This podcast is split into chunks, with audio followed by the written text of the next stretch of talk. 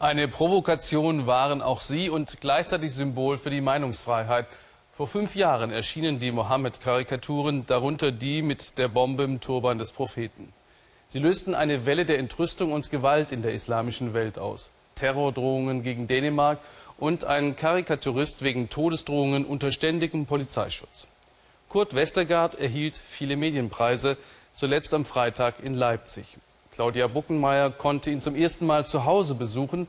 Und sie hat auch dänische Moslems befragt, die sich in unserem Nachbarland mit den rigidesten Einwanderungsgesetzen Europas unverstanden fühlen. Wir fahren in einen Vorort von Aarhus. Kurt Westergaards Adresse steht zwar im dänischen Telefonbuch, aber filmen dürfen wir sein Haus nicht. Kamerateams werden nur vorgelassen, wenn die Sicherheitsbeamten zustimmen. Wir werden ganz genau durchsucht. Seit fünf Jahren lebt der Karikaturist unter Personenschutz. Der jüngste Anschlagsversuch im Januar, ein Überfall in seinem Haus, zeigte, er ist nach wie vor bedroht. Als wir schließlich ins Haus dürfen, spricht Kurt Westergaard gerade mit seinem Galeristen über sein neuestes Bild. Meinungsfreiheit als Balanceakt.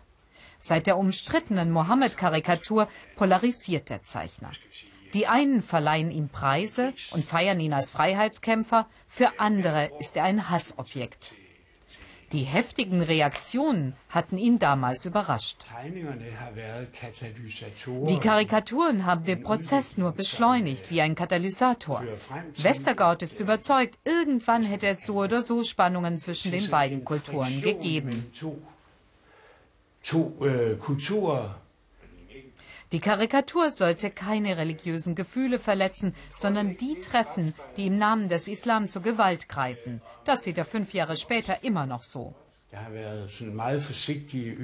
Es gibt immer wieder Stimmen, die zur Vorsicht mahnen. Das macht mich sehr traurig, denn die Gruppe der Islamisten lebt von Meinungsfreiheit. Sie lebt davon, Grenzen auszuloten, sie ab und an auch zu überschreiten.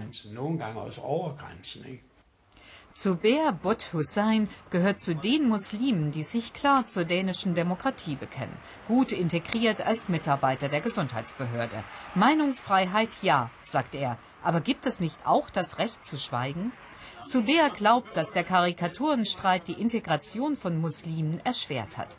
Geschäftsmann Mohammed Esa stimmt ihm zu.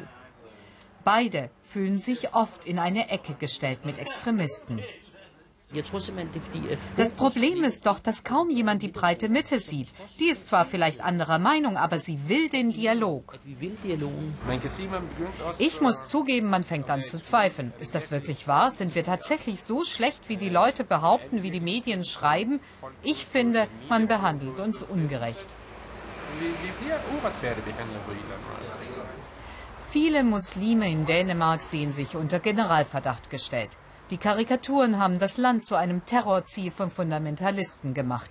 Das hat die Stimmung unter den Dänen verändert. Wir sind vorsichtiger und ängstlicher geworden.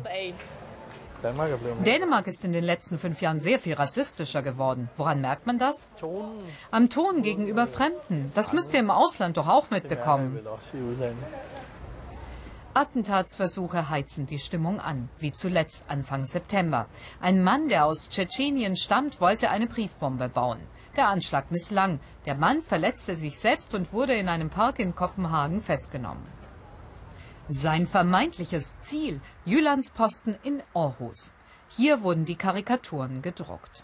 Die große dänische Tageszeitung, die so vehement für Meinungsfreiheit eintrat, muss sich nun einbunkern. Kein Außenstehender darf aufs Gelände, auch nicht für ein Interview.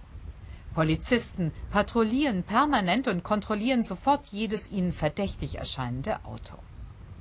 Und auch der Mann, der die Idee zu den Karikaturen hatte, Flemming Rose, wird noch immer von Bodyguards begleitet. Vor allem in diesen Tagen, denn Roses neues Buch ist ein Plädoyer für die Meinungsfreiheit. Auch die Karikaturen werden noch einmal gezeigt. Er will sich erklären. Er sei kein Brandstifter, sondern ein Liberaler, angetrieben von seinen Erfahrungen in der Sowjetunion, dem Klima der Angst, das er dort erlebt hatte. Das ist der Sinn seines Buches Die Tyrannei des Schweigens.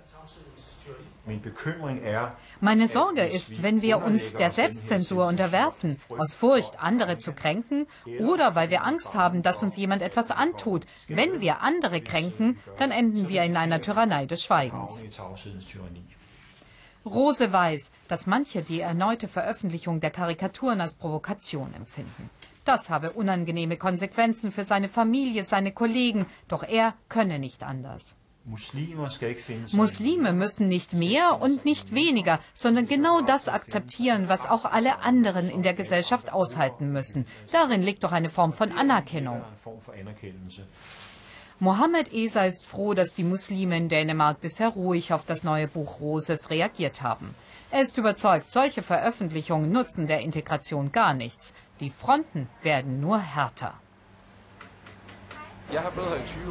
Ich lebe hier seit 20 Jahren, bin selbstständig, arbeite von früh bis spät, zahle alle Steuern. Soll ich dann auch noch mit Hotdog und Bier dastehen, um akzeptiert zu werden?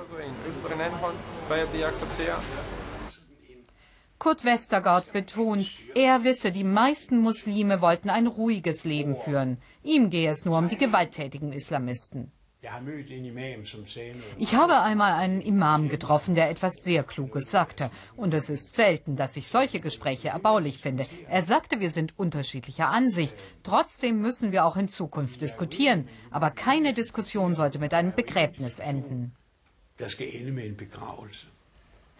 Westergaard würde gerne etwas aus seiner Symbolrolle heraustreten und einfach nur Großvater sein. Auch wenn er die Karikatur nicht bereut, zum Märtyrer will der Zeichner nicht werden. Kein Mensch muss müssen.